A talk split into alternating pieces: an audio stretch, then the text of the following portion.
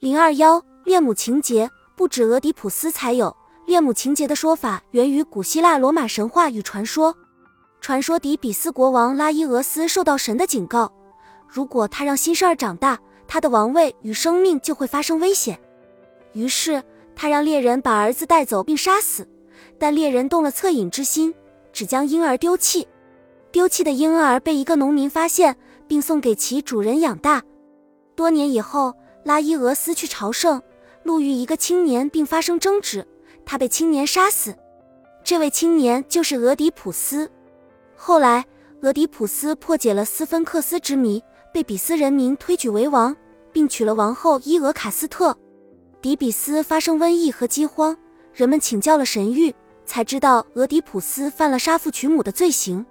结果，俄狄浦斯挖了双眼，离开底比斯，四处漂泊。根据这个故事，奥地利心理学家弗洛伊德把以本能冲动为核心的一种欲望称为俄狄浦斯情节。通俗的讲，它指男性的一种心理倾向，就是无论到什么年纪，总是服从和依恋母亲，在心理上还没有断乳。恋母情节不是什么道德问题，而是男人的一种正常心理。一个男人根据其从小到大生活环境影响的不同，恋母情节的程度也不同。有的男人在儿童时期在外面受到欺负，他就向母亲求助。他认为最安全的港湾就是母亲的臂膀。这样的男人成年后在社会上遭受挫折，他自然认为妻子或女朋友的臂膀就是他最安全的港湾。由于生活赋予男人的角色过于沉重，要他承担更多的社会责任，他必须强，因此就要承受很大的心理压力，内心难免产生恐惧和焦虑。可是男人内心的问题又不能随便对外人说，他要诉说，最好的求助对象就是妻子或女朋友。男人在外面很男子汉，实际他的内心很脆弱，所以在家里，在妻子或女朋友面前就会经常撒一撒娇，倾诉内心的不安。这是男人式的求助，想得到女性对他的关心，就像孩子一样。有的男人希望找年长女人做妻子。中国有句老话：“女大三抱金砖。”女大五赛过母，就跟男人的这一心理有关系。当然，任何事情都有一个度。如果男人的恋母情节过于严重，就表明他的心理出现了问题，应该去看精神科医生，否则就会影响到家庭生活。恋母情节过于严重的男人与妻子的关系往往不融洽，他们听到妻子说母亲的坏话就会无法忍受，甚至自己也有种莫名其妙的罪恶感。为此。他们常会与妻子怄气，夫妻关系的裂痕会越来越大，最后达到不可收拾的地步。恋母情节严重的男人，往往是一个没有主见、缺乏进取精神的人。他们非常害怕失去母亲的爱，所以一直窥测母亲的脸色，抑制自己的主张，为了让母亲满意而生活着。由于过于依附母亲，其思维方式和言谈举止都容易女性化。带着这种生活态度进入社会。这样的人也是一个懦弱的人，没有别人的指令就不能行动，缺乏自主意识，精神容易慢性萎缩。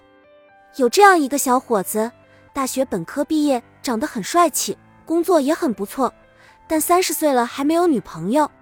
他在外地上班，每个礼拜都往家里打几次电话，无论什么事都要向母亲汇报。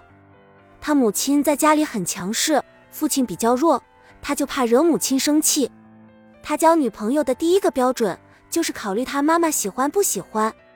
后来他妈妈甚至跟他说：“孩子，你喜欢的我就喜欢。”可他却跟别人说：“你可别听他的，他要是一生气，马上就不认账。”男人将婚姻当作恋母情节的继续，所以有很多男人会选与母亲相似的女人做妻子，有意无意的将妻子与母亲进行比较。他比我母亲差远了，这是许多男人常常体验到的不满。他们中的许多人把挣来的钱一交，就不管这个家的一切了，甚至出差的提包，晚上的洗澡水也要妻子为其准备妥当，衣服鞋袜脏了随手乱扔，等妻子收拾。他们感到最幸福的不是自己去拥抱妻子，而是躺在妻子的怀里，让妻子像对儿子一样轻轻地抚摸他。所以。有时妻子会略带嗔怪地说：“哎，我真是养了两个儿子，一个老儿子，一个小儿子。”许多男人对妻子的依赖就像童年时依赖母亲一样，同时他们又像孩子一样企图得到绝对的自由。妻子在家时，他们编织各种谎言去干自己想干的事情；一旦妻子出门，他们就像脱离了玉皇大帝管束的孙猴子，在家里大闹天宫，饭没人做，衣服没人洗，家里乱糟糟的。他们翻着日历，盼望妻子早日回来照顾自己的生活。但妻子毕竟不是母亲，他们在妻子面前不完全像在母亲面前那样坦诚。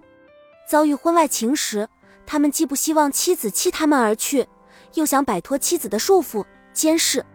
他们把自己当作超级儿童，希望妻子如同宽容的母亲一样对他们的婚外恋睁一只眼闭一只眼。他们奢望妻子像母亲一样宠爱、宽容自己，在他们玩累、花累之后。依然能给他们端来香喷喷的热饭，无论在外面耽搁多长时间，总希望妻子在家中等着他们。这样的男人对女人的依赖性要比女人对男人的依赖性有时候还要强。据统计资料表明，离了婚的男人每年的死亡率要比离了婚的女人高三倍。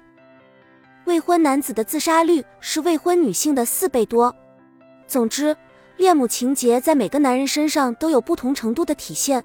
聪明的女人不仅要对其具有充分的了解，更应学会加以利用。在处理婆媳关系、夫妻关系、母子关系时，应该充分考虑到男人的这一情节。本集已经播放完毕，感谢您的收听，喜欢请点赞关注主播，主页有更多精彩内容。